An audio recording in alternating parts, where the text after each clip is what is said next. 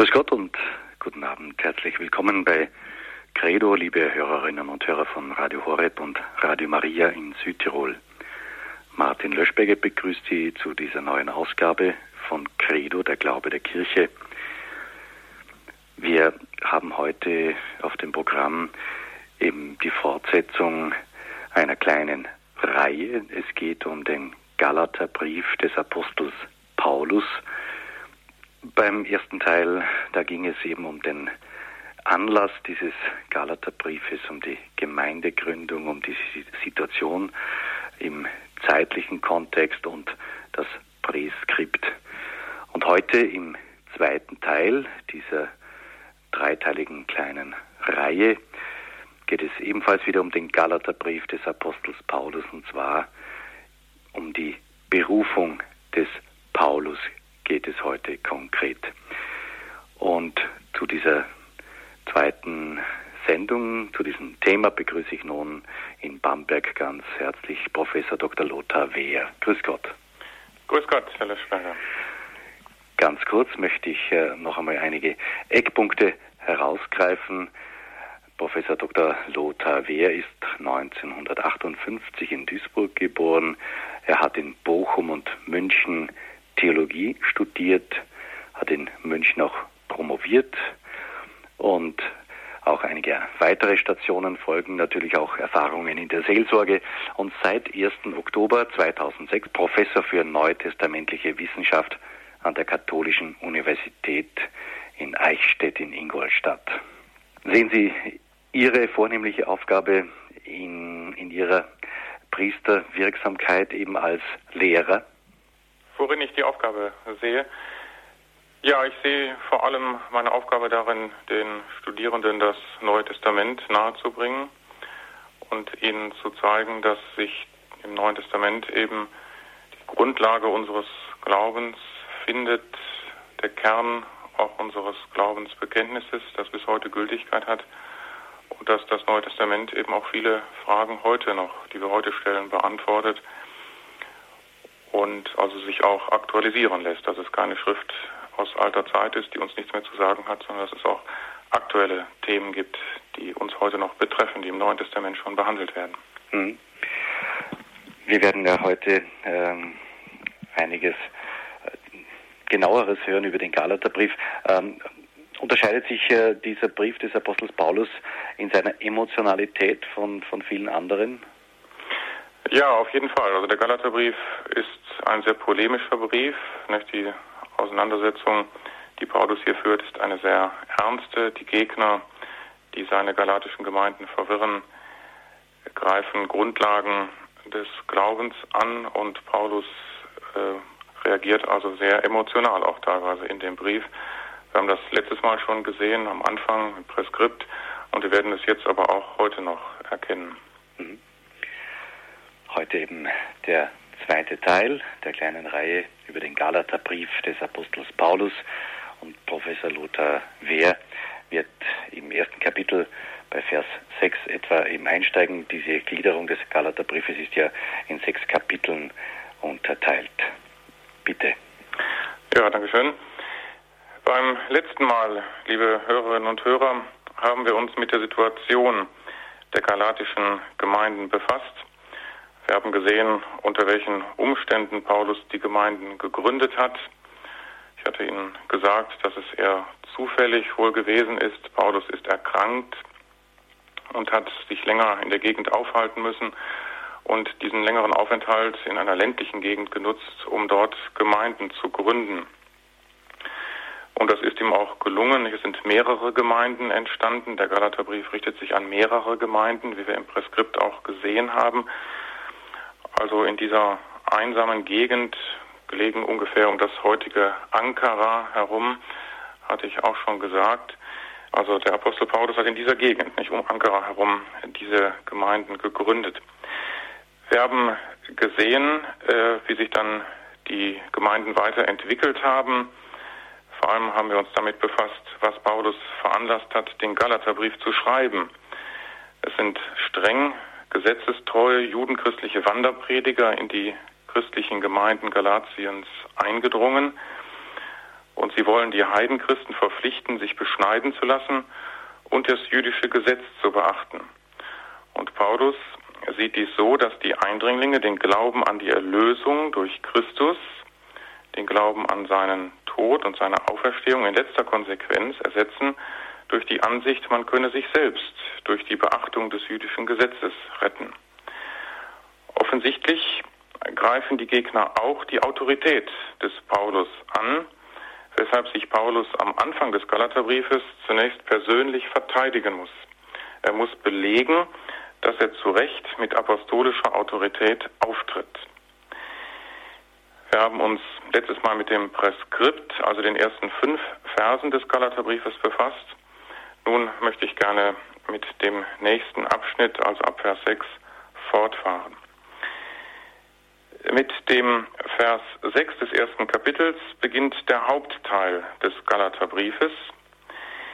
Dies ist untypisch für die echten Paulusbriefe, denn auf das Präskript, also diesen Briefkopf, folgt bei Paulus immer ein sogenanntes Proömium, also eine Brieferöffnung, die die eigentlichen Briefthemen schon anklingen lässt die allerdings in erster Linie die Funktion hat, eine Beziehung zwischen dem Briefverfasser, also Paulus, und den Adressaten aufzubauen.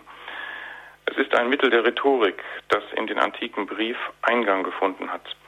Paulus hat in allen seinen Briefen, mit Ausnahme des Galaterbriefes, ein solches Proömium, den eigentlichen Hauptteil, vorgeschaltet. In einem solchen Proömium, und ich will kurz darauf eingehen, weil das auch wichtig äh, ist für das Verständnis des Galaterbriefes, dass es nämlich gerade hier fehlt. In einem solchen Proömium äußert Paulus seinen Dank für das Wachstum und den Glauben der angeschriebenen Gemeinde. Er spricht davon, dass er in seinen Gebeten Gott für das gute Gedeihen der Gemeinde dankt. Das Proömium hebt also das Gute, das Erfreuliche in den angeschriebenen Gemeinden hervor.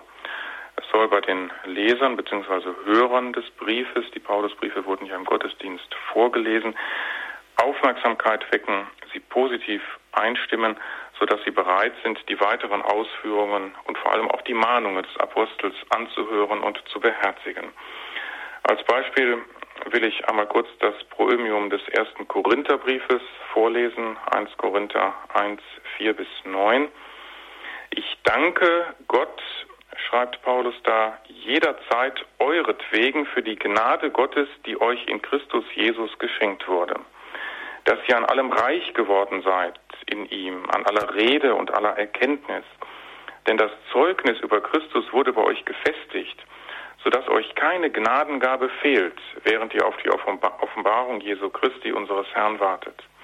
Er wird euch auch festigen bis zum Ende, sodass ihr schuldlos dasteht am Tag Jesu unseres Herrn. Treu ist Gott, durch den ihr berufen worden seid zur Gemeinschaft mit seinem Sohn Jesus Christus, unserem Herrn. Das ist typisch für so ein Proömium.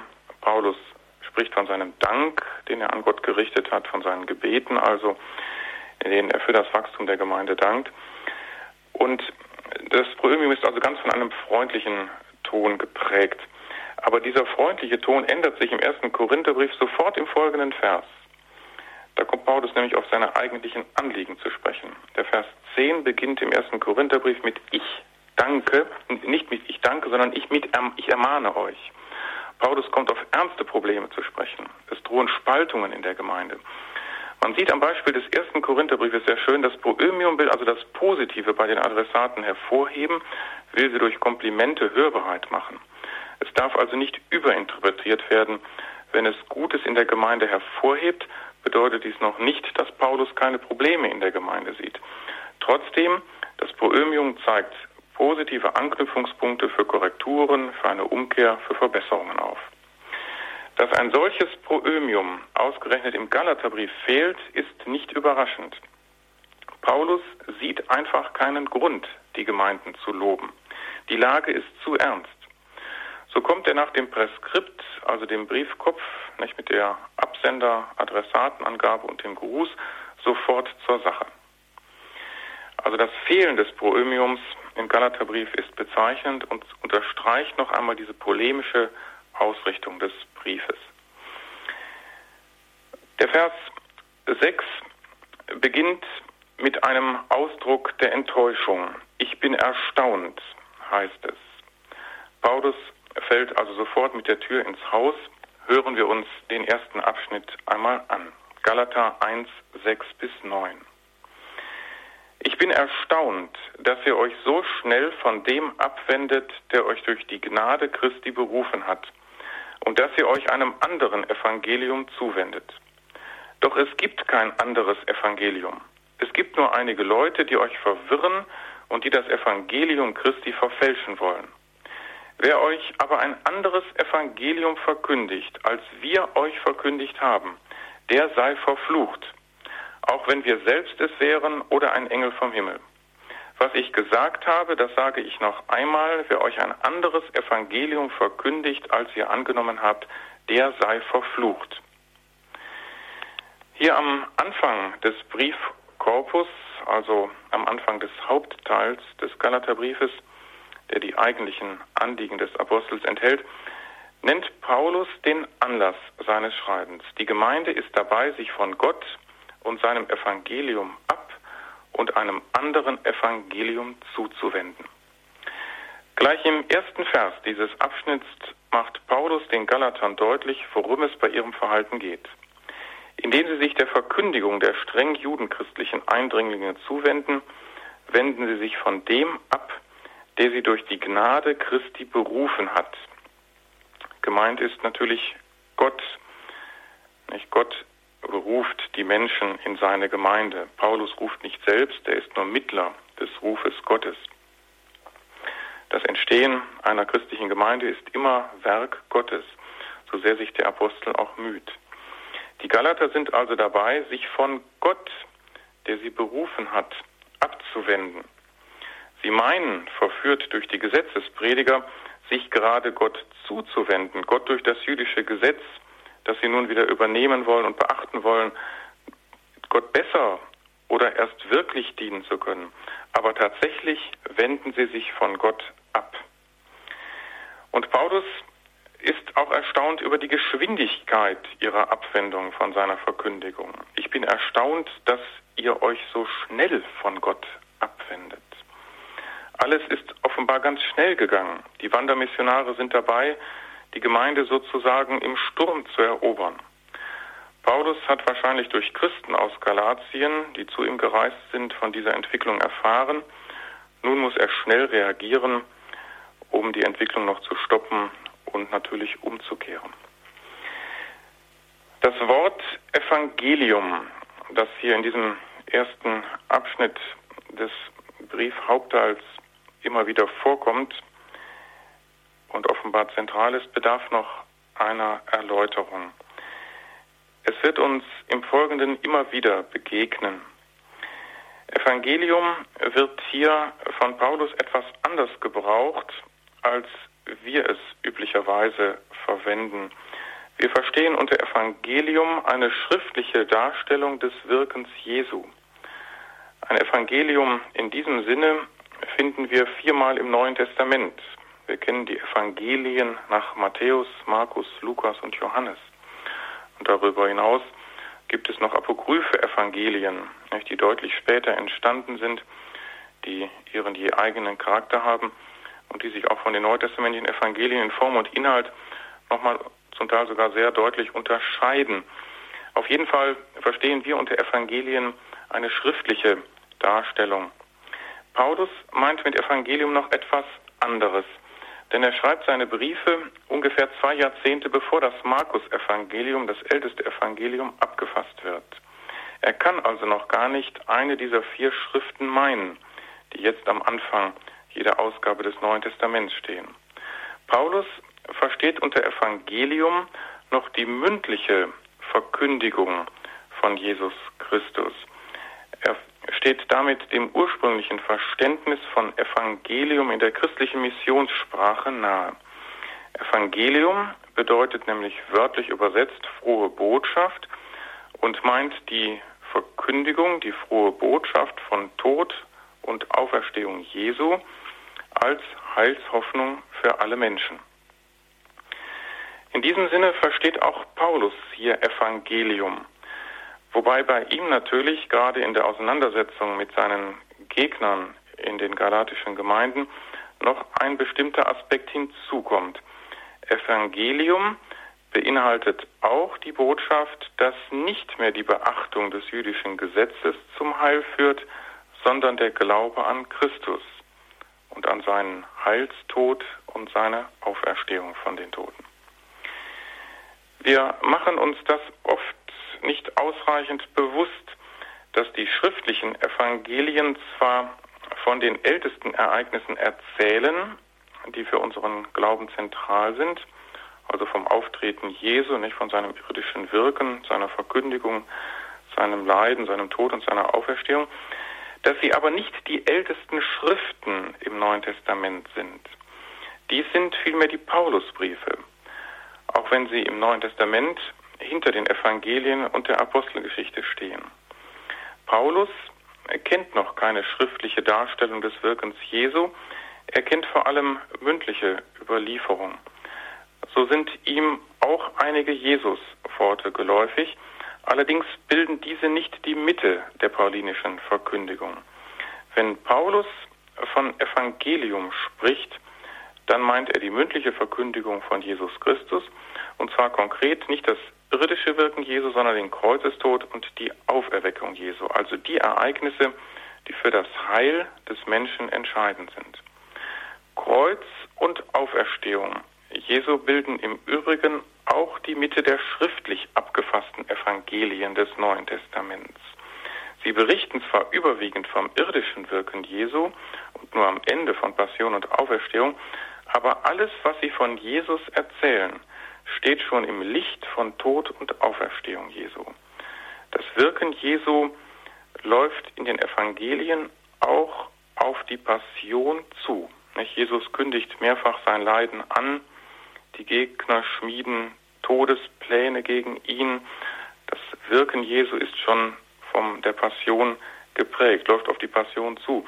Und zugleich ist das Wirken Jesu in den Evangelien auch schon überstrahlt vom Glanz der Auferstehung. Jesus wird auf dem Berg verklärt. Jesu göttliche Vollmacht wird von den Evangelisten hervorgehoben, auch seine Wundertätigkeit. Nicht all das deutet schon auch auf seine göttliche Macht, dann, die sich in der Auferstehung offenbart, hin. Also auch die Evangelien nicht, haben letztlich das Bekenntnis zu Kreuz und Auferstehung Jesu zum Zentrum. Das ist auch ihr Angelpunkt. Wenn Paulus unter Evangelium die mündliche Verkündigung von Tod und Auferstehung Jesu als den entscheidenden Heilsereignissen versteht, dann schließt er sich damit also direkt an die Verkündigung der frühen Kirche und auch der frühchristlichen, der ersten Missionare an. In der Verkündigung der Auferstehung Jesu bestand von Anfang an und besteht bis heute der Kern der christlichen Botschaft. Das ist die Mitte des christlichen Glaubens. Weil Christus nicht im Tod geblieben ist, sondern lebt, ist auch seine irdische Verkündigung weiterhin bedeutsam, besteht sein Anspruch an uns fort. Die Hoffnung, die sich für uns aus der Auferstehung Jesu ergibt, gibt uns Kraft und Mut, die ethischen Forderungen Jesu auch zu verwirklichen. Aber der christliche Glaube ist im Kern nicht eine Moralverkündigung oder eine Sozialverkündigung, sondern eine Botschaft der Hoffnung, die in der Überwindung des Todes durch Christus begründet ist. Erst diese Hoffnung auf den Sieg des Lebens über den Tod motiviert zur Praxis der Liebe. Dies zum Hintergrund des paulinischen Verständnisses von Evangelium. Bevor ich nun weiter fortfahre, hören wir etwas Musik.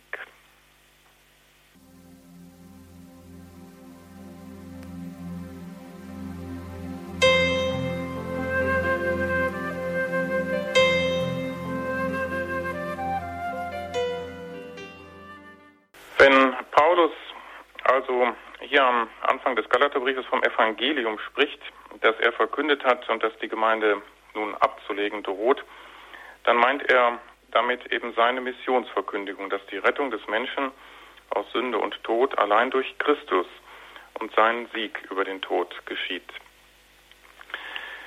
Wie wir in der letzten Sendung vor einer Woche schon gesehen haben, sind die Galater dabei, sich von dieser Überzeugung loszusagen. Sie folgen den Anschauungen einiger Wandermissionare, die behaupten, dass das Heil nur über das jüdische Gesetz erlangt werden kann.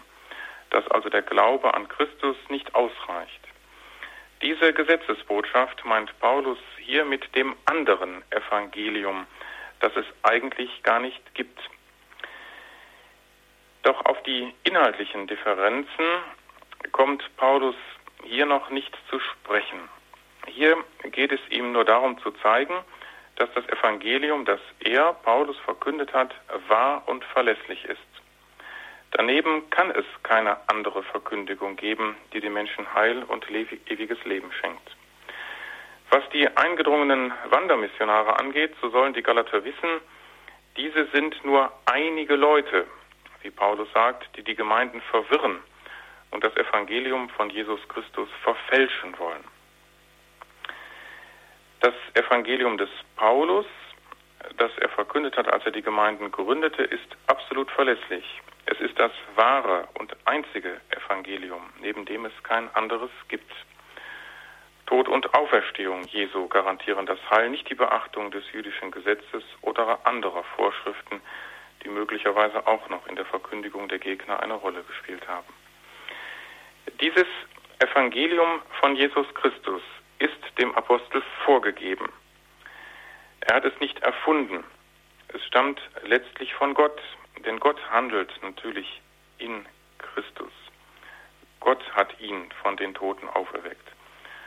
Und über dieses Evangelium kann Paulus deshalb auch nicht verfügen. Er wäre sogar selbst verflucht, sagt er, wenn er ein anderes Evangelium verkündete. An den Fluchformeln hier am Anfang des Galaterbriefes erkennt man wieder sehr gut, wie ernst Paulus die Situation in Galatien einschätzt. Die Gegner seien verflucht, sagt er.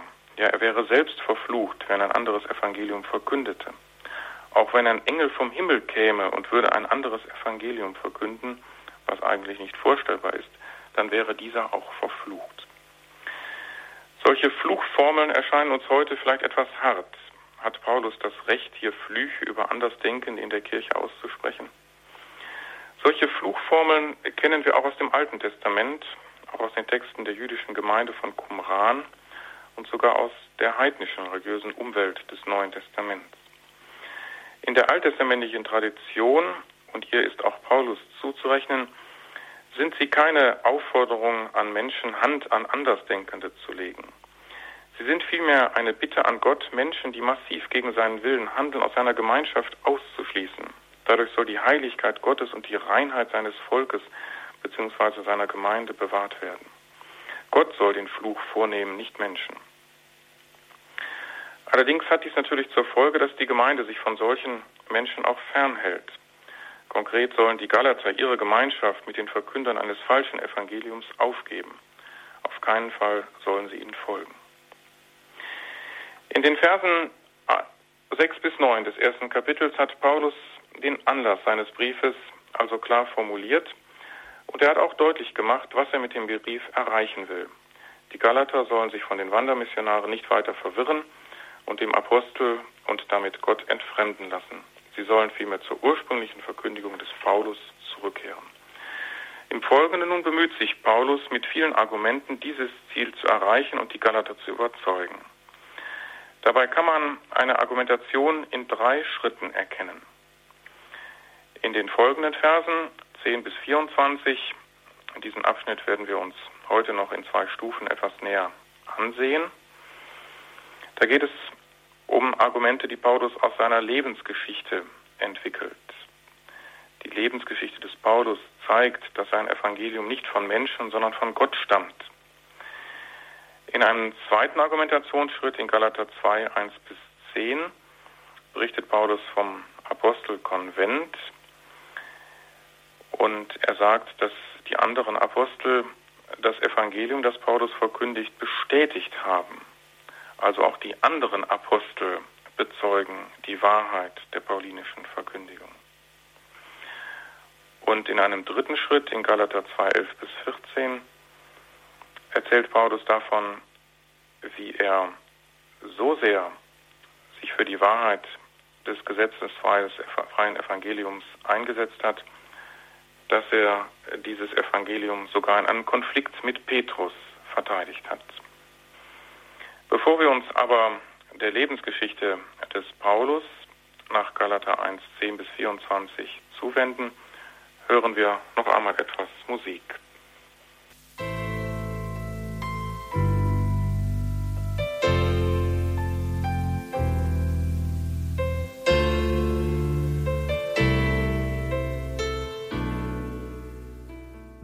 Sie haben eingeschaltet in der Credo-Sendung bei Radio Horeb und Radio Maria. Wir hören die Wiederholung einer Sendung mit Professor Lothar Wehr, Neutestamentler an der Uni Eichstätt. Heute der zweite Teil seiner Einführung in den Brief des Apostels Paulus an die Galater. Liebe Hörerinnen und Hörer, vor einer Woche hatte ich schon gesagt, dass die Gegner des Paulus, die die galatischen Gemeinden verwirren, wahrscheinlich nicht nur den Inhalt der paulinischen Verkündigung angegriffen haben, sondern auch die Person des Apostels selbst.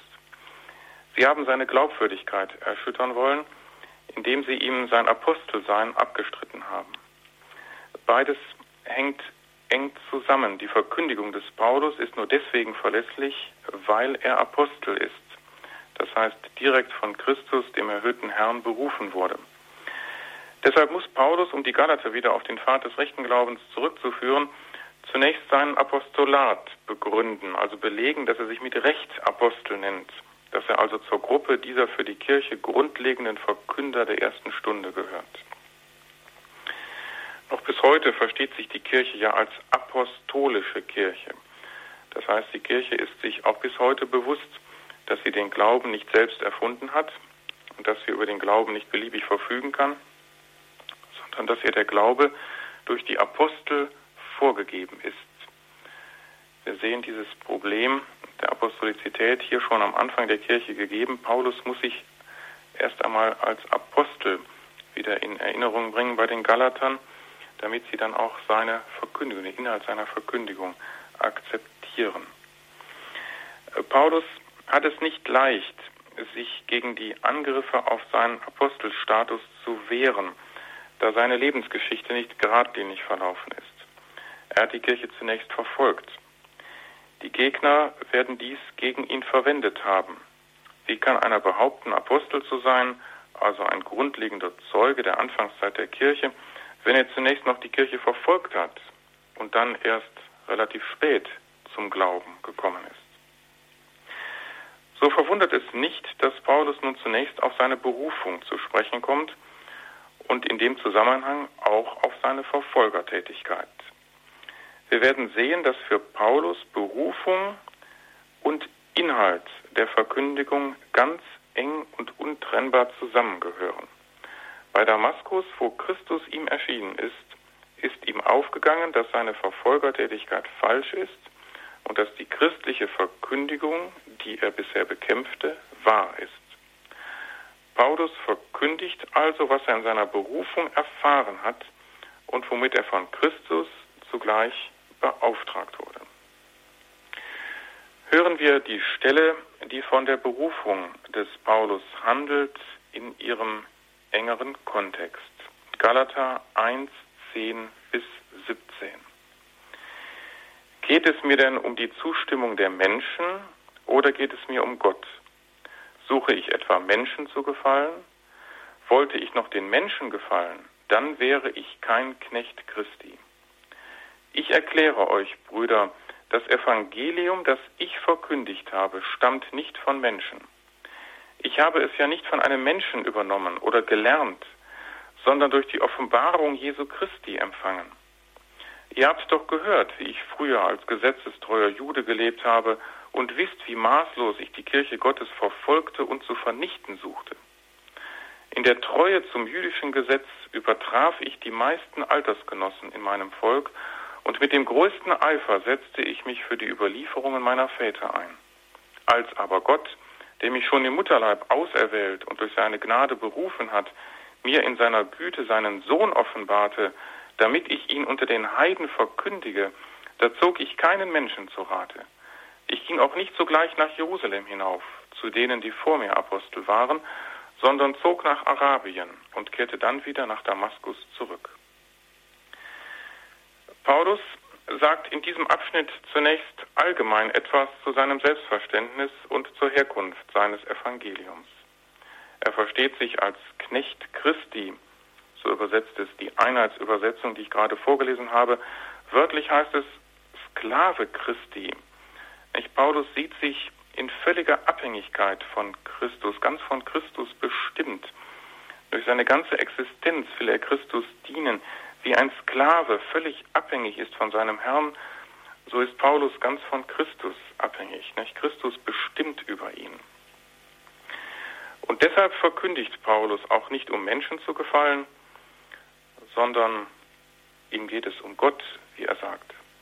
Und deshalb macht er sich auch nicht von Menschen abhängig, sondern allein, sondern allein von Christus. Auch sein Evangelium, seine Verkündigung stammt nicht von Menschen. Er hat sie auch nicht von Menschen gelernt. Dies behaupten möglicherweise seine Gegner in Galatien. Sein Evangelium stammt vielmehr direkt von Christus. Paulus spricht von der Offenbarung Christi. Es ist ihm durch die Offenbarung Christi zuteil geworden. Und damit meint er sein Damaskus-Erlebnis, auf das er dann ja auch später noch, wie wir gehört haben, genauer zu sprechen kommt. Hier wird schon deutlich, seine Berufung vor Damaskus ist eine Offenbarung. Nicht? Ihm ist von Gott her etwas offenbart, das heißt sichtbar, erkennbar gemacht worden, was ihm vorher unbekannt und verborgen war. Es ist also ein göttliches Geschehen, das Paulus überwältigt hat. Das Evangelium hat er nicht von Menschen erlernt, es ist, nicht durch, ist auch nicht durch eigenes Nachdenken darauf gekommen, sondern Gott hat hier in sein Leben eingegriffen und ihm Einsichten ermöglicht, auf die er ohne Gottes Handeln nicht gekommen wäre. Dann geht Paulus näher auf seine Lebensgeschichte ein, und zwar speziell auf seine Wende vom Verfolger zum Missionar. Diese plötzliche Wende in seinem Leben ist ein Beweis für das göttliche Eingreifen und zugleich ein Beweis für die Wahrheit seiner gesetzesfreien Verkündigung. Was Paulus hier in Vers 13 über seine Zeit als Verfolger der Kirche sagt, lässt an Deutlichkeit nichts zu wünschen übrig. Die Galater haben es gehört und wissen es, ist allgemein bekannt, dass Paulus die Kirche verfolgte. Und Paulus sagt sogar, dass er die Kirche vernichten wollte. Ich äh, wiederhole den Vers 13 noch einmal wörtlich. Ihr habt doch gehört, wie ich früher als gesetzestreuer Jude gelebt habe und wisst, wie maßlos ich die Kirche Gottes verfolgte und zu vernichten suchte. Paulus bringt hier seine frühere Gesetzestreue mit seiner Verfolgertätigkeit zusammen. Er verfolgte die Kirche nicht aus niederen Motiven, sondern aus Treue gegenüber Gott und seinem Gesetz. Vers 14 sagt es noch klarer. Paulus übertraf an Gesetzestreue sogar seine Altersgenossen und setzte sich mit größtem Eifer für die Überlieferungen der Väter ein. Paulus gehörte, wie er in Philippa 3,5 sagt, der Richtung der Pharisäer an, die neben der alttestamentlichen Torah also dem eigentlichen Gesetz, den fünf Büchern Mose, noch die mündliche Auslegungstradition dieses Gesetzes zur Grundlage ihres Lebens machten. Und darauf spielt Paulus hier an, nicht? wenn er von seiner Gesetzestreue spricht und davon, dass er sich auch für die Überlieferungen der Väter eingesetzt hat. Paulus verfolgte nun die Kirche, weil die Kirche noch ein Teil des Judentums war, und es in ihr Judenchristen gab, die das jüdische Gesetz kritisch sahen und die sogar bereit waren, Heiden in die Kirche aufzunehmen, ohne diese auf das Gesetz, insbesondere die Beschneidung, zu verpflichten. Damit wurden Heiden Teil des Judentums, ohne dass sie das jüdische Gesetz beachteten. Die gesetzesfreie Heidenmission, die Paulus inzwischen selbst praktiziert und die in Galatien zur Debatte steht, war also der Grund für die Verfolgertätigkeit des Paulus. Paulus wollte die Kirche vernichten, weil er als Pharisäer und treuer Jude für die Reinheit des Judentums eintreten wollte. Die Wende, die sich dann aber im Leben des Apostels vollzog, so argumentiert Paulus nun weiter, war völlig überraschend. Sie ist rein menschlich, innerweltlich nicht zu erklären. Sie kam zustande durch ein Eingreifen Gottes. Gott hat Paulus vor Damaskus seinen Sohn offenbart, sagt er in Vers 17 dann noch einmal. Da spricht er wieder von der Offenbarung. Und zwar mit dem Ziel, dass Paulus Christus ausgerechnet unter den Heiden verkündet. Paulus, der soeben noch die Kirche vernichten wollte, weil sie Heidenmission betrieb, soll nun selbst Heiden für die Kirche gewinnen. Das ist eine radikale Kehrtwendung im Leben des Paulus, eine plötzliche Umkehrung der Werte. Diese überraschende und für alle, nicht zuletzt für Paulus selbst, unerwartete Wendung ist nur durch ein göttliches Eingreifen zu erklären. So lautet hier die Argumentation. Dies wird bestätigt durch das weitere Verhalten des Paulus, der nach seiner Berufung nicht nach Jerusalem ging zu den anderen Aposteln, um sich etwa von ihnen belehren zu lassen. Er zog auch keinen Menschen zu Rate, sagt er ausdrücklich. Das hatte er nicht nötig, da Christus ihm erschienen war. Stattdessen ging er nach Arabien. Mit Arabien ist hier wohl das Nabatäerreich gemeint. Es liegt ungefähr auf dem Gebiet des heutigen Jordanien. Vielleicht hat Paulus dort schon versucht zu missionieren. Das wäre dann aber ohne Erfolg geschehen, denn von Gemeinden im Nabatäerreich hören wir in der Apostelgeschichte und auch in den Paulusbriefen nichts. Paulus sagt selbst nicht, was er dort in Arabien gemacht hat. Er will einfach nur sagen, dass er nicht nach Jerusalem ging zu den anderen Aposteln, sondern dass er sich gerade davon entfernte sogar nicht. Er war nicht angewiesen auf die anderen Apostel, auf ihre Belehrungen. Er war ja von Christus direkt berufen. Und danach, so sagt er, kehrte er wieder nach Damaskus zurück, also dorthin, wo ihm Christus begegnet war.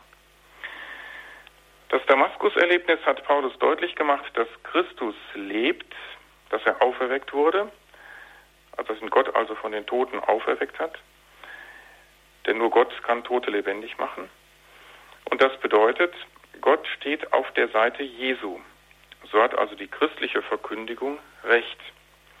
Und wenn er selbst nun von Christus den Auftrag erhält, Heiden zu missionieren, dann ist klar, nicht mehr das Gesetz, sondern der Glaube an Christus, den Gott von den Toten auferweckt hat, führt die Menschen zum Heil. Und zwar alle Menschen, Juden und Heiden. Das Gesetz hat seine Funktion als Weg zum Heil verloren. Hier in der Christusbegegnung vor Damaskus liegt also der letzte Grund für die paulinische Missionsverkündigung. Deshalb ist Paulus glaubwürdig. Deshalb sollen die Galater wieder zu seinem Evangelium zurückkehren und deshalb sind die Gegner im Unrecht, die die Gemeinde wieder auf das Gesetz verpflichten wollen. Bevor ich auf den für heute letzten kleinen Abschnitt aus dem ersten Kapitel des Galaterbriefes eingehe, hören wir nochmal etwas Musik.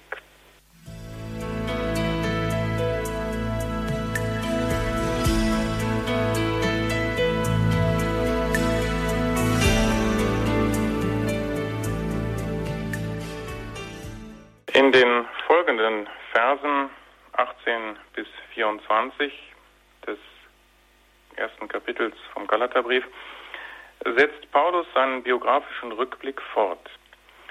Dabei betrachtet er sein weiteres Verhalten nach seiner Bekehrung unter dem Gesichtspunkt der Unabhängigkeit von der Urgemeinde in Jerusalem.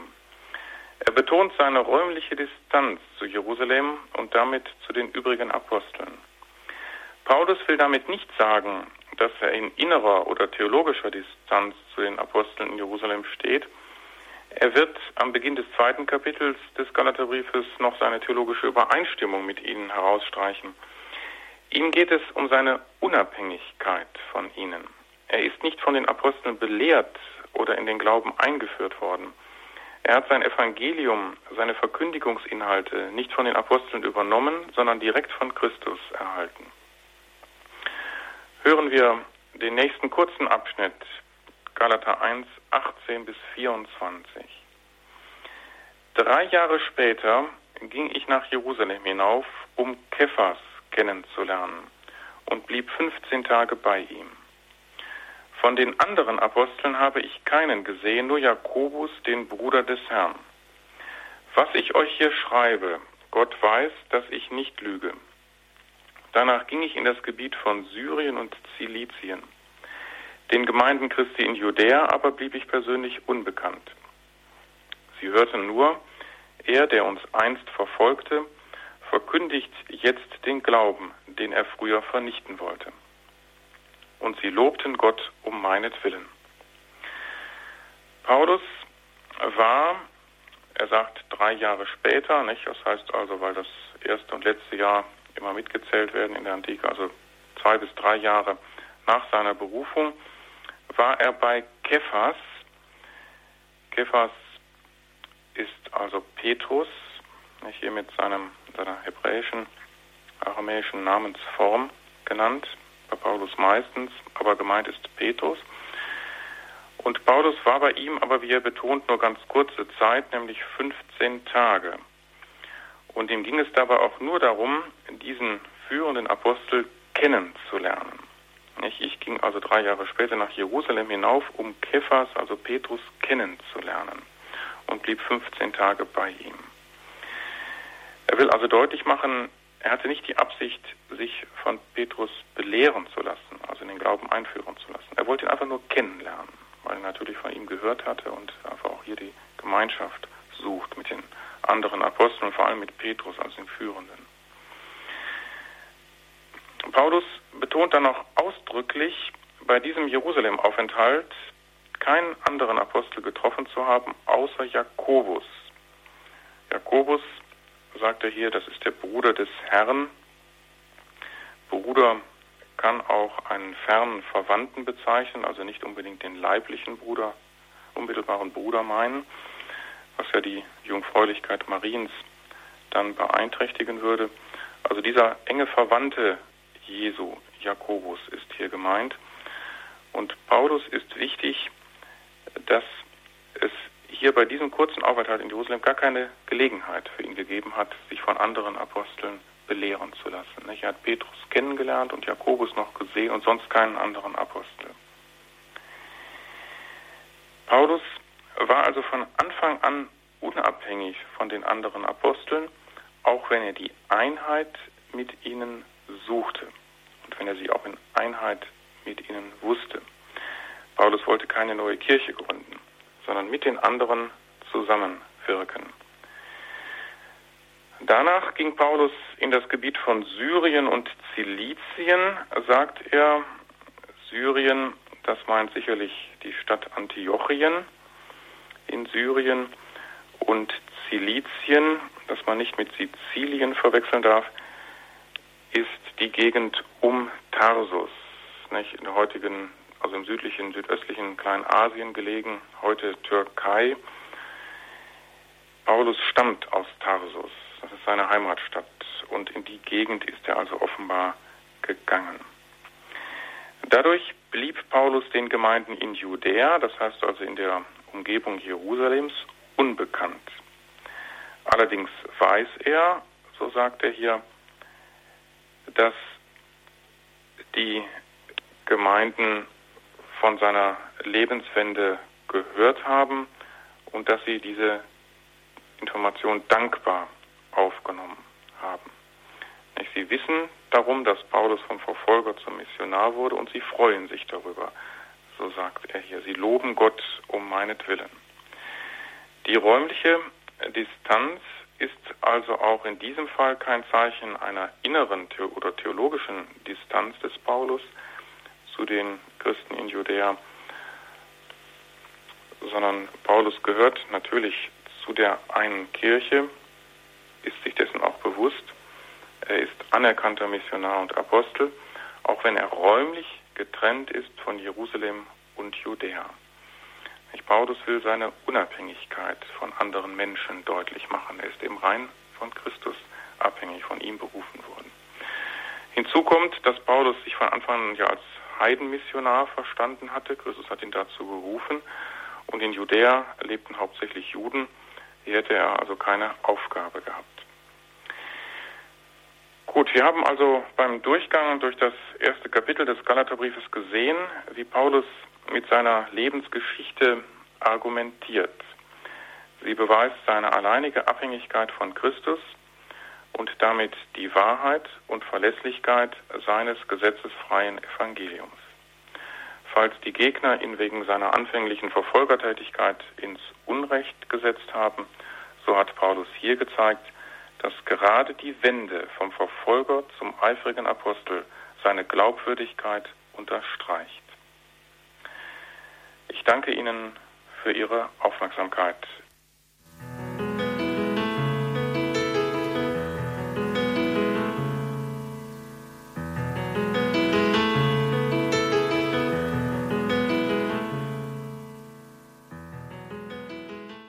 Galaterbrief des Apostels Paulus. Heute der zweite Teil einer kleinen Reihe, die Berufung des Paulus.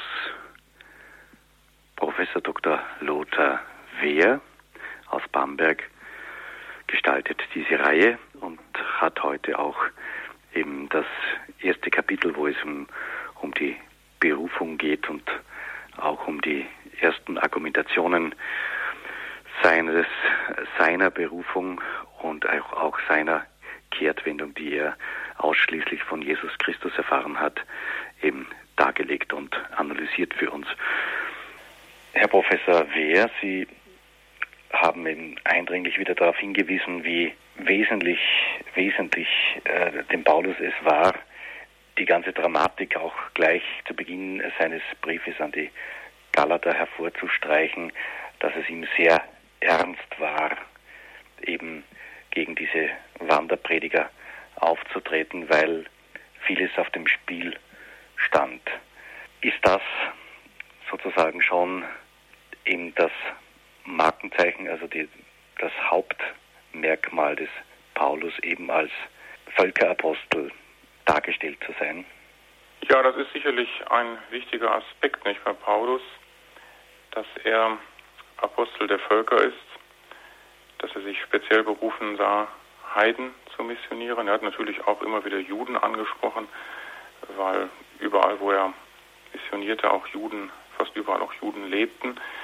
Aber sein Hauptziel war es, Heiden für den Glauben zu gewinnen, und zwar gerade dort, wo noch niemand verkündigt hatte.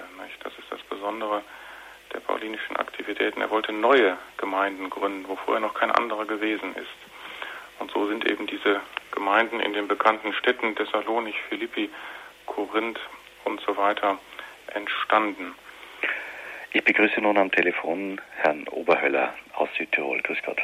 Ja, guten Abend. Dankeschön für Ihren Vortrag. Ich hätte zwei Bemerkungen zu machen. Wenn wir vom Standpunkt der heutigen Traditionalisten ausgehen, dann müssten wir eigentlich großes Verständnis haben mit den Gegnern von Paulus. Denn er hat immerhin eine fast tausendjährige Tradition hinweggewischt auf einen Schlag.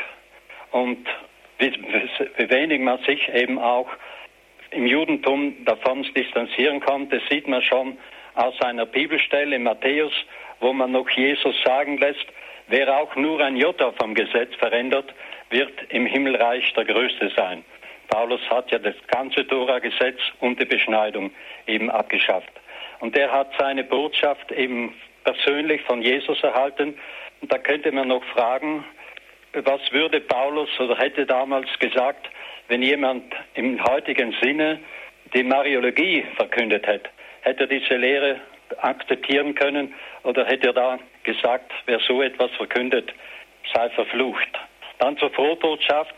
Die, Sie haben gesagt, es ist eine Frohbotschaft, eine Heilsbotschaft zur Auferstehung. Man darf aber nicht vergessen, dass Paulus diese Frohbotschaft auch nur unter Bedingungen verkündet hat, denn er zählt viele Stellen auf, wo man eben auch aus dem Reich ausgeschlossen wird. Vergelt's Gott, Gottes Segen. Ja, danke. Danke.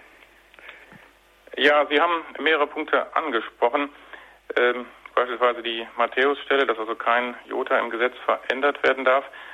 Paulus hat das Gesetz nicht abgeschafft einfach. So kann man es nicht sagen. Er hat nur gesagt, das Gesetz ist nicht der Weg zum Heil. Nicht? Man kann nicht, man sollte nicht glauben, dass man über die Beachtung des Gesetzes das Heil findet, also dann vor Gott als Gerechter auftreten kann, wenn man das Gesetz beachtet hätte und dann praktisch sagen kann, dann muss Gott mir jetzt zwangsläufig mein Heil schenken. Sondern Heil ist immer Gnade. Nicht? Man kann es nicht erzwingen und eben auch nicht durch die Beachtung des Gesetzes. Also das Gesetz ist kein Heilsweg. Das Gesetz hat weiterhin Bedeutung für Paulus, weil es auf Christus hinweist. Nicht? Er zitiert ja immer wieder das Gesetz, also die Tora, die fünf Bücher Mose, weil sie auf Christus hinweisen.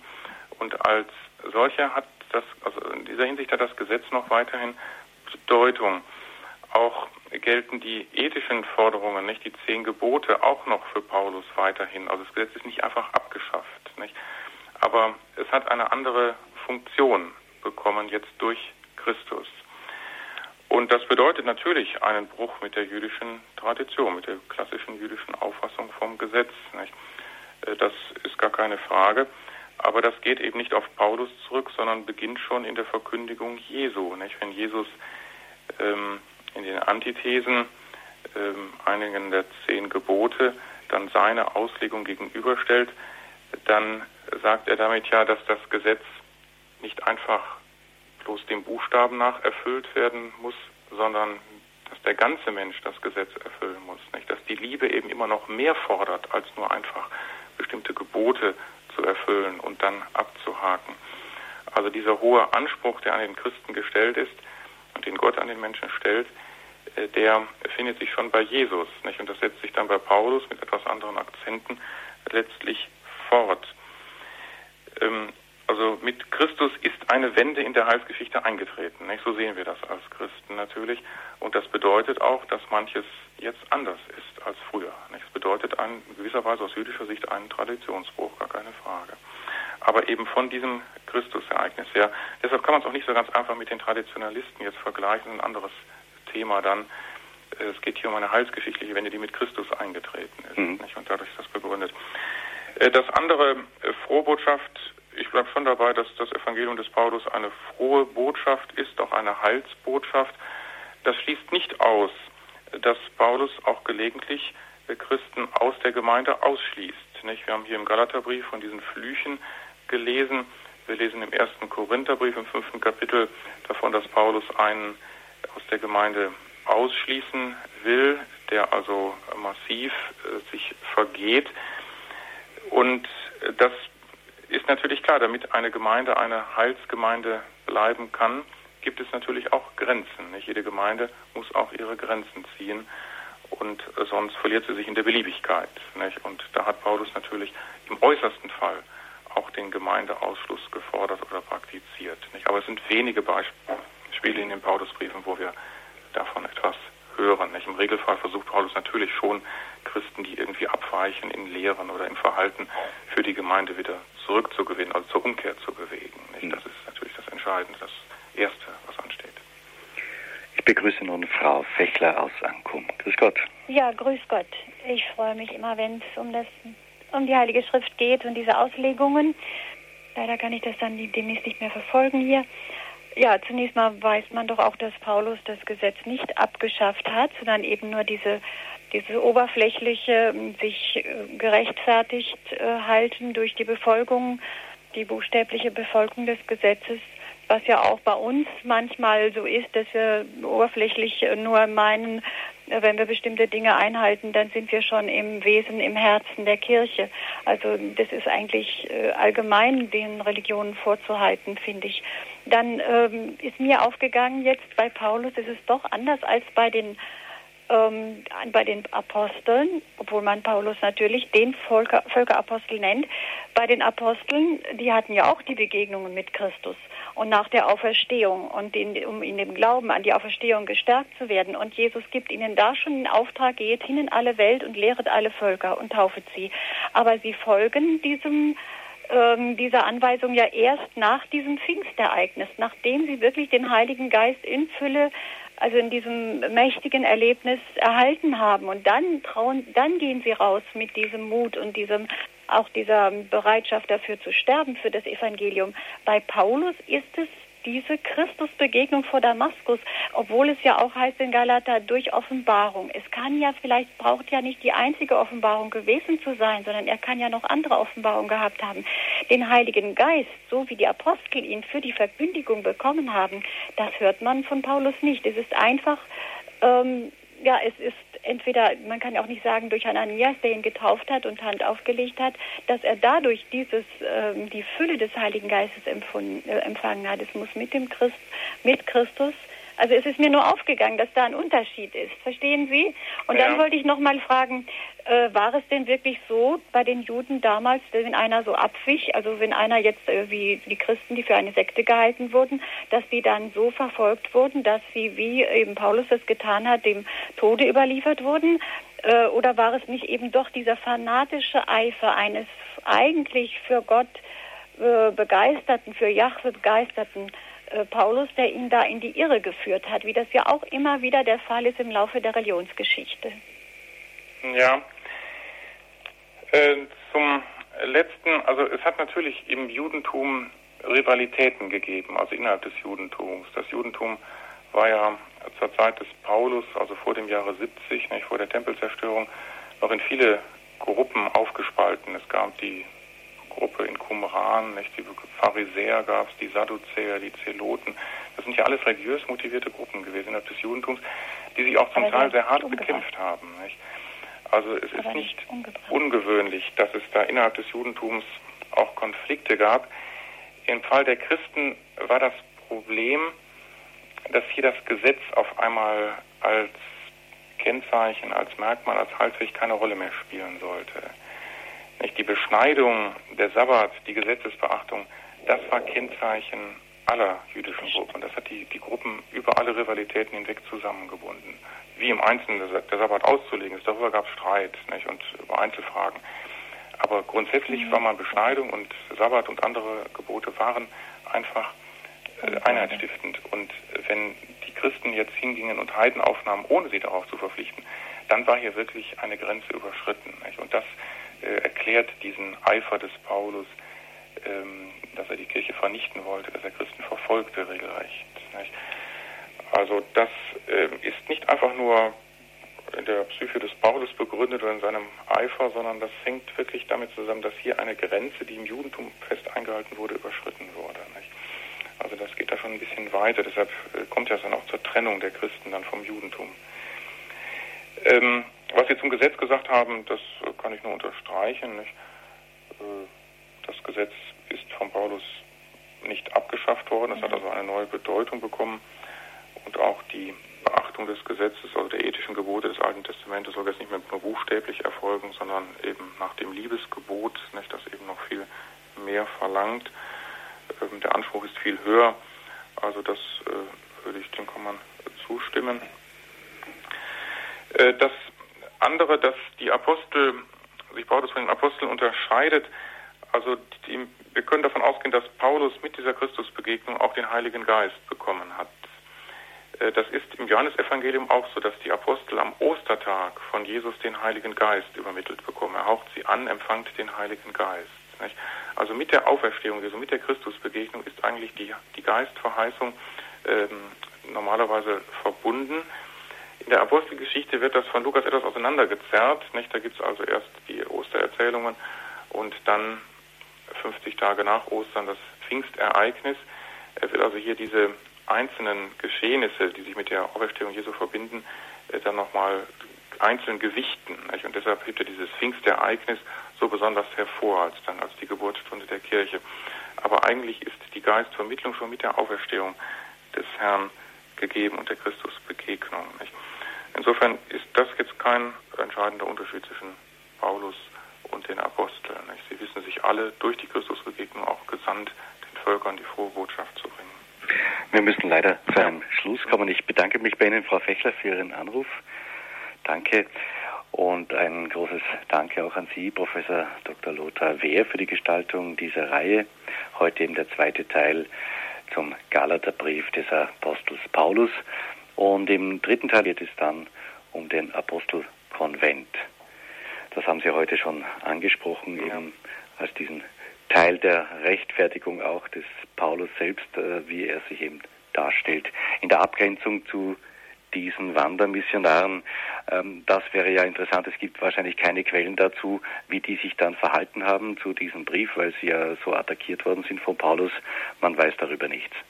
Man weiß darüber direkt nichts, aber die Tatsache, dass der Galaterbrief erhalten geblieben ist, zeigt, dass die Gemeinde ihn aufbewahrt hat und dass man ihn offenbar akzeptiert hat. Und daraus kann man die Vermutung ableiten, dass Paulus sich durchgesetzt hat in der mhm. Gemeinde. Das ist ein frohes Schlusswort. Ich bedanke mich nochmal und auf Wiederhören nach Bamberg. Ich danke auch. Auf Wiederhören. Wiederhören.